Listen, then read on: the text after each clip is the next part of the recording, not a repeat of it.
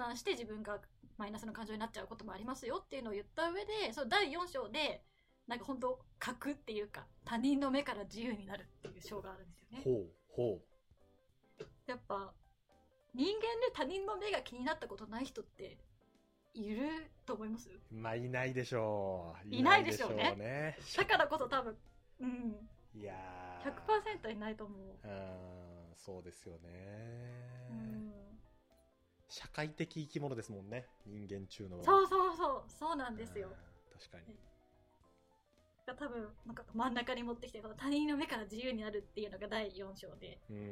でこここで言ってるのは、その、なんか、今まで3章までかけて、その人間にはいろんな欲求とかがありますよっていうのも言ってて、うんうん、で、他人の目が気になる理由っていうのは、そのもう人間の特に強い欲求である、その承認欲求が作り出してる妄想なんですって。うん、自分を承認してほしいから他人の目が気になってるし、他人と比較して優れた人でありたいとか、そういう妄想を作り出しちゃうんです。って言ってるんですよね。なるほど。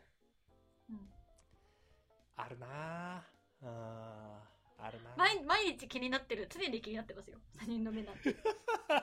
それは、あの、ミキさん的に気になってる。そう。常に気になる。てかその、はい。この辺、この辺、後半読んでて、あの、た時の感想は、はいなんか本当に言言ってることはわかるんだけど、うんわかるとできるは違うなっていう感想がだんだん言われてくるんですよね、このなるほど。なるほど。だから承認欲求が作り出す妄想であなたは他人の目が気になってるんですって書かれてそうだと思うけど、うん。だからって他人の目は引き続き気になりますというのはお思う。だから、やっぱ本のタイトルがあれですね、反応しない練習、練習ってなってるのは多うん分そういうことなんでしょうね。なんか、うんうん。速攻明日からじゃあ他人の目をし気にしないで生きていきましょうなんて、まあ無理じゃないですか。うん、無理。だから練習しましょうっていうことなんでしょうね。まあそう、まあ実際そういうテイストですよね。なので、うんあの、少しずつこういうことをしてみましょうみたいなことが書いてあって、はい。その4章でも、なんか結局理理想の状態っていうのは、なんか自分が何がしたいか、今の自分だったら何をするべきかっていうことを理解して、うんそれにただ心を尽くしてればいいんですよって書いてあるんですけど、うんで。そうだなって思うけど、まあ自分のなすべきことをちょっとまだわかんないっす。とかって っていうなんか判断が起こりますね。なるほど。うん。でこれ、初めて読んだ時に思っうんたのが、二つあって、なんか一個は、えっと、日本人は承認欲求が、みたいなことを書いてる文章あるああるんですけど、結構海外ドラマとか見てても、結構みんな承認欲求まみれみたいなシーン多いじゃないですか。うんまあ、海外もそうなんだろうな、みたいな。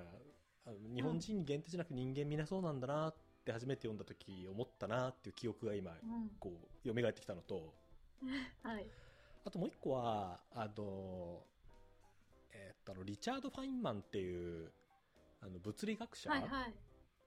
あの、なんか本ありますよね。ファインマンさんなんとかなんとかあみたいな。まさにまさに、そうです、そうです。あの、はいファインマンさん、えーご冗談でしょう、ファインマンさんとか。あ、そうだそうだ。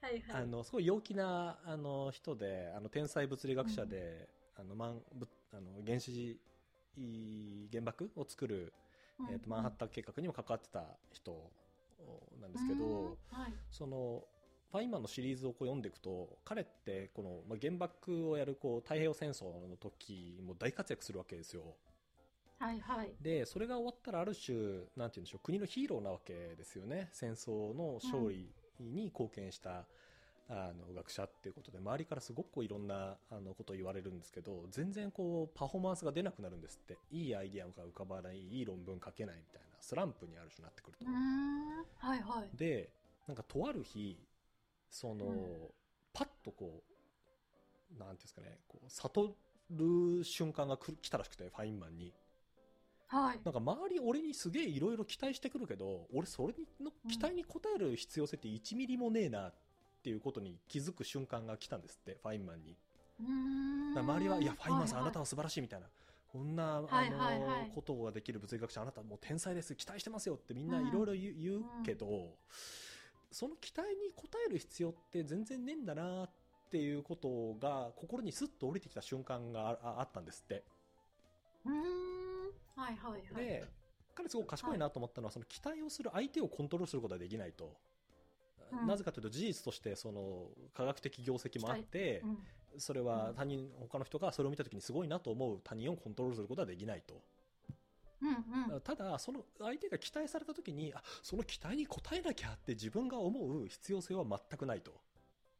うんうんうんうん。だからそれ以来彼はなんか積極的無責任っていう、あのあなたの期待に、あなたの期待に対して私が責任を負うことは1ミリもないですっていうことを公言して回ったらしくて、そしたら、そのがアカデミックなパフォーマンスがすごく上がったっていう話がその本の中に出てくるんですよ。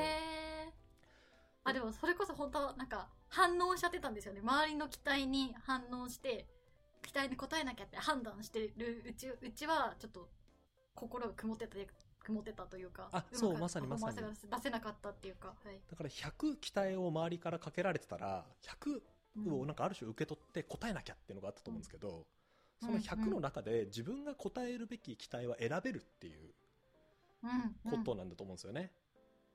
で、多分それって相手の期待に応えないってことじゃないじゃないですか。なんか答あ、える、うんうん。答える期待を自分が選べる。うん。だからさっきミキさんが言ったこの承認欲求ない人はいないと思うんですけど、うんなんか100小、100要求が来た時に、こう選べると思ってるかどうかって結構大きい分岐な気もしていて、確かに。他人の目から自由になるっていうタイトルの中に、例えば100期待があった時に、その100の期待と完全に無関係に生きていきましょうっていうのってめちゃくちゃハードル高いじゃないですか。高い。確かに。確かに確100人いたら、100人のうちの、うん例えばあなたが、こう、いゼ0なのか、1なのか、2なのか、あるいは100なのか、期待、答える期待選べますよって言ったら、なんかその方が私なんかこう納得度がある気がしてて。でも確かにそういうことです。だし、その、じなんか、どの期待に応えるか選べるっていうのって、本当自分のなすべきことが分かってるみたいな状態とちょっと近いなって思いました。あ、そうですね。言い換えたらそうですね。うん。そうなんですよ。なるほどな。はいだから、あ、すごい。うん、分かりやすい。いいですね。これ、どの期待に応えるか選ぶってことですもんね。あ、ですであ、めっすち。ゃいいです。うんうんその、これをちょうど読んだの私2016年ぐらいの時に読んでたんですけど、うんうんうん。えっと、新卒で入った外資のコンサル辞めて、次の会社の真ん中ぐらいで読んでたんですけど、やっぱ最初のこうんうキャリアの最初ってすごくこういろんな人の期待に応えたいじゃないですか。上司からもらうオーダーは全部応えたいし、仕事期待を超えていきたいみたいな常に超え気たい。持ちが常に超えたい。ある、わかる。そうなんですよ。なんですけど、やっぱそうやっていくとすごく辛くなるじゃないですか。うんで、そういう中でこれを読んで、ファインマンの話も思い出したなるほどな、みたいな。自分で選べるのかっていうことがすごくこう、こう、そのファインマンの本を読んで、この本を読んで、なるほどなと思った記憶が今、蘇ってきましたね。そうですね。で、なんかまさに今、次、なんか常に期待に、こ期待を超えていきたいみたいな話があったんですけど、うんうん。まさに五章がそのそういう多分、あの話とも近くて、はい五章がただ正しく競争するっていう章なんですよね。はい、はい。やっぱひ人って、やっぱ他人の目を常に気にして、どうしてもこう自分と人を比べながら生活してるところもあるし、競争って常に起きてるっていう社会だからこそ多分この正しく競争するみたいなうん。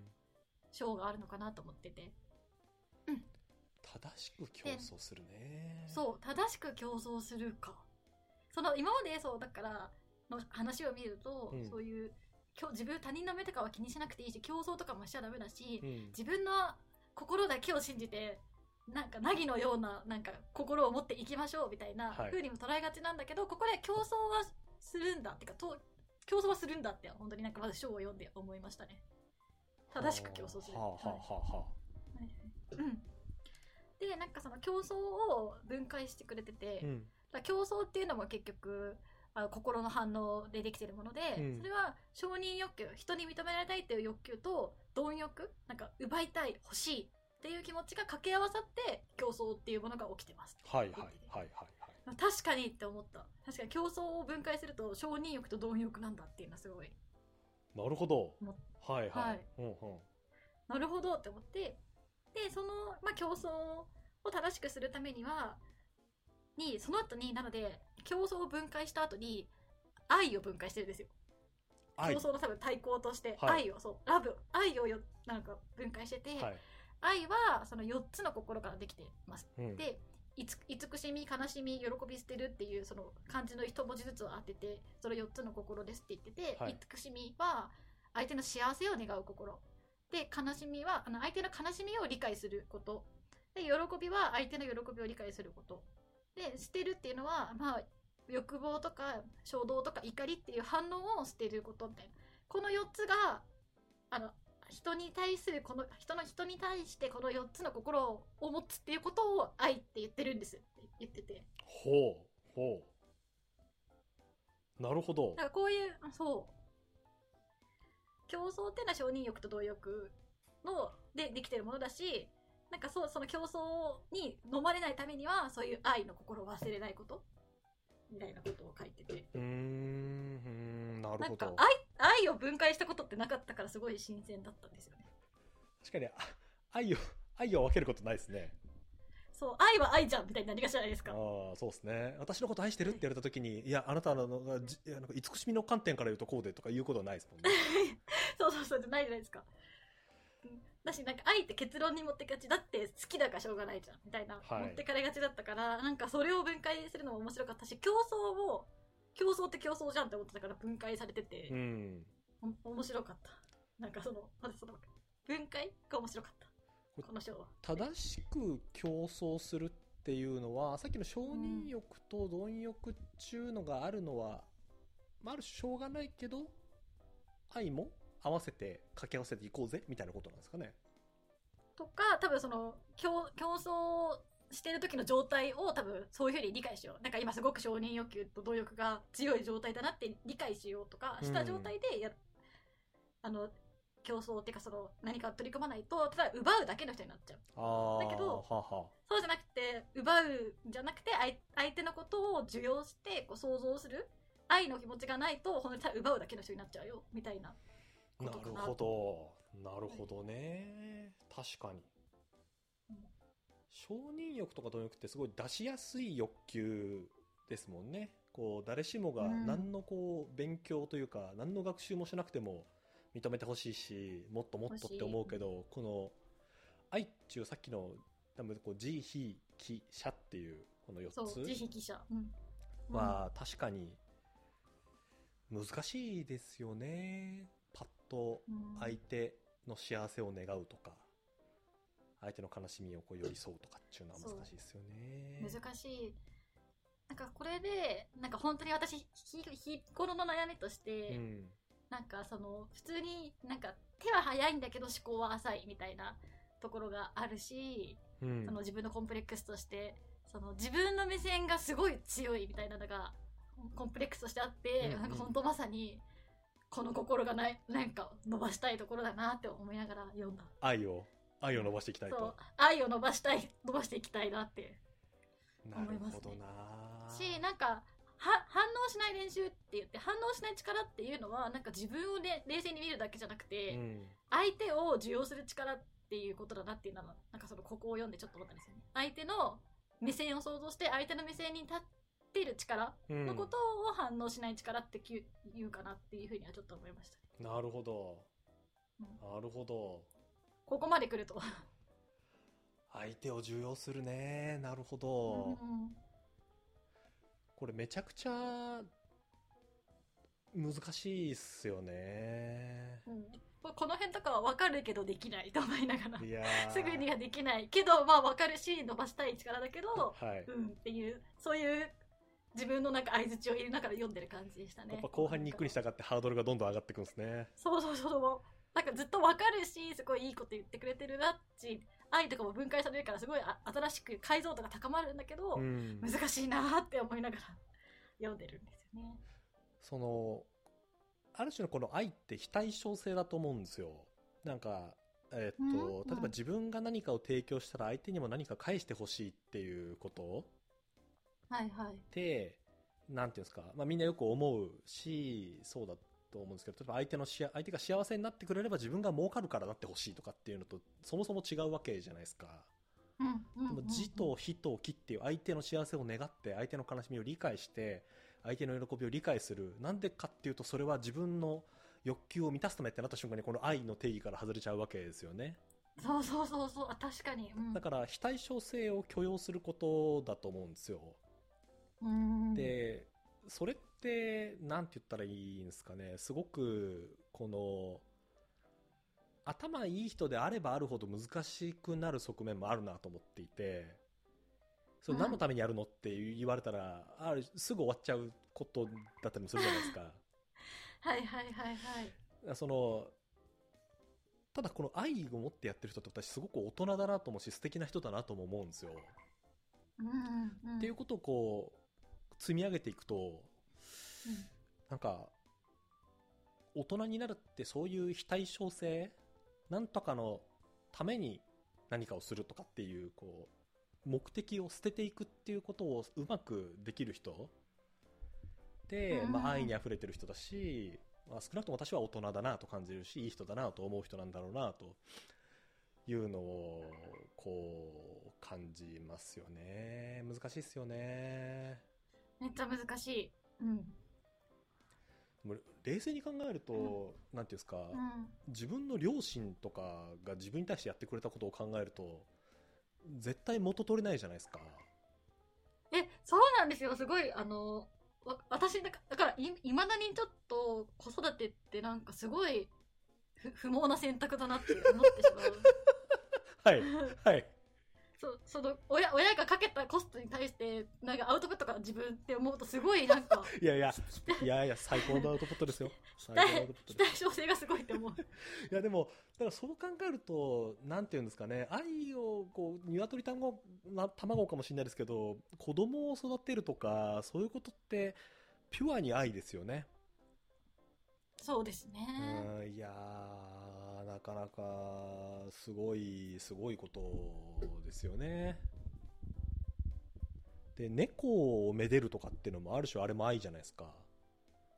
まあそうですね。特になんかこう、反応が返ってくるわけでもないけど、みたいな。